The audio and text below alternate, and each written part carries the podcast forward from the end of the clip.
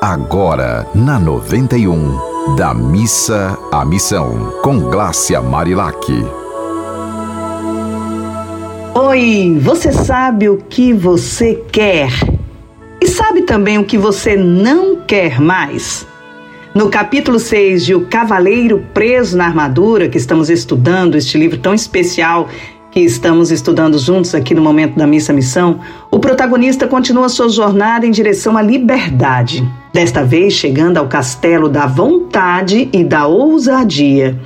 Ele é recebido pelos guardiões do castelo, que o guiam através de uma série de desafios que o ajudarão a liberar sua vontade e ousadia internas. O primeiro desafio que o cavaleiro enfrenta é um labirinto escuro e perigoso que simboliza a confusão e a falta de clareza em sua própria vontade. Ele é guiado por um jovem aprendiz que lhe ensina a importância da paciência e da perseverança, além de ajudá-lo a encontrar sua própria vontade. O segundo desafio é enfrentar um dragão feroz, que simboliza o medo e a insegurança que o cavaleiro tem em relação à sua própria ousadia. Ele é guiado, minha gente, por uma bela princesa, daquelas de conto de fadas, que lhe ensina a importância da coragem e da confiança em si mesmo. No terceiro desafio, o cavaleiro é apresentado a uma série de obstáculos que simbolizam suas limitações e medos. Ele é forçado a enfrentar suas próprias fraquezas e a se libertar delas para encontrar sua verdadeira vontade e ousadia. Finalmente, o cavaleiro chega ao topo do castelo da vontade e da ousadia, onde é recompensado por sua perseverança e coragem. Aí, olha só, eu essas informações tem no site engrandece.com, que tem várias mensagens legais. E aí, parando aqui para refletir, o que, que é ousadia, né? Ousadia é você ter coragem de. E o que é ter coragem de? É seguir o caminho do coração, na etimologia da palavra coragem, agem cor, seguir o caminho do coração, agindo diante do fluxo da vida, diante do que você sabe que é bom e justo para você e para as outras pessoas. Então, o cavaleiro aprende que a vontade e a ousadia são qualidades que podem ser encontradas dentro de si mesmo e que é preciso coragem e determinação para se libertar de suas próprias limitações. Este capítulo destaca a importância da vontade e da ousadia na busca pela liberdade e pela realização pessoal.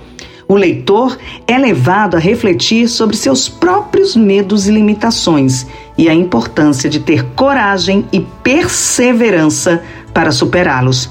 Porque a perseverança é fundamental, porque às vezes as pessoas até têm coragem, aí tenta uma vez, tenta a segunda, da terceira já não quer mais, né? Porque fala: não, não, não. Isso não é para mim, tá demorando demais, quer dizer, não tem paciência e não tem perseverança. Quer saber que existe sim aquela grande possibilidade de você conseguir se você não desistir. Viu aí? Você sabe quais são seus medos? Você sabe quais são seus verdadeiros desejos? O que você quer e o que não quer mais para a sua vida? A nossa mente, minha gente, fica tagarelando o tempo todo. Eu tenho até um verso que eu escrevi de um poema que diz assim: Mente que mente disfarçadamente, nem sente que mente. Nós precisamos purificar os nossos canais auditivos e saber receber, nos permitindo ouvir todos os dias pelo menos 10 minutos de mensagens boas.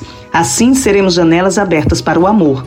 Quando fechamos esses canais, a mente faz a festa, no desfrute dos sentidos.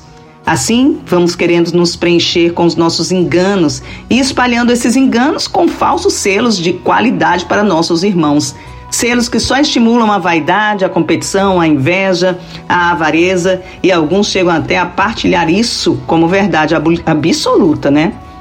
Vamos falar menos?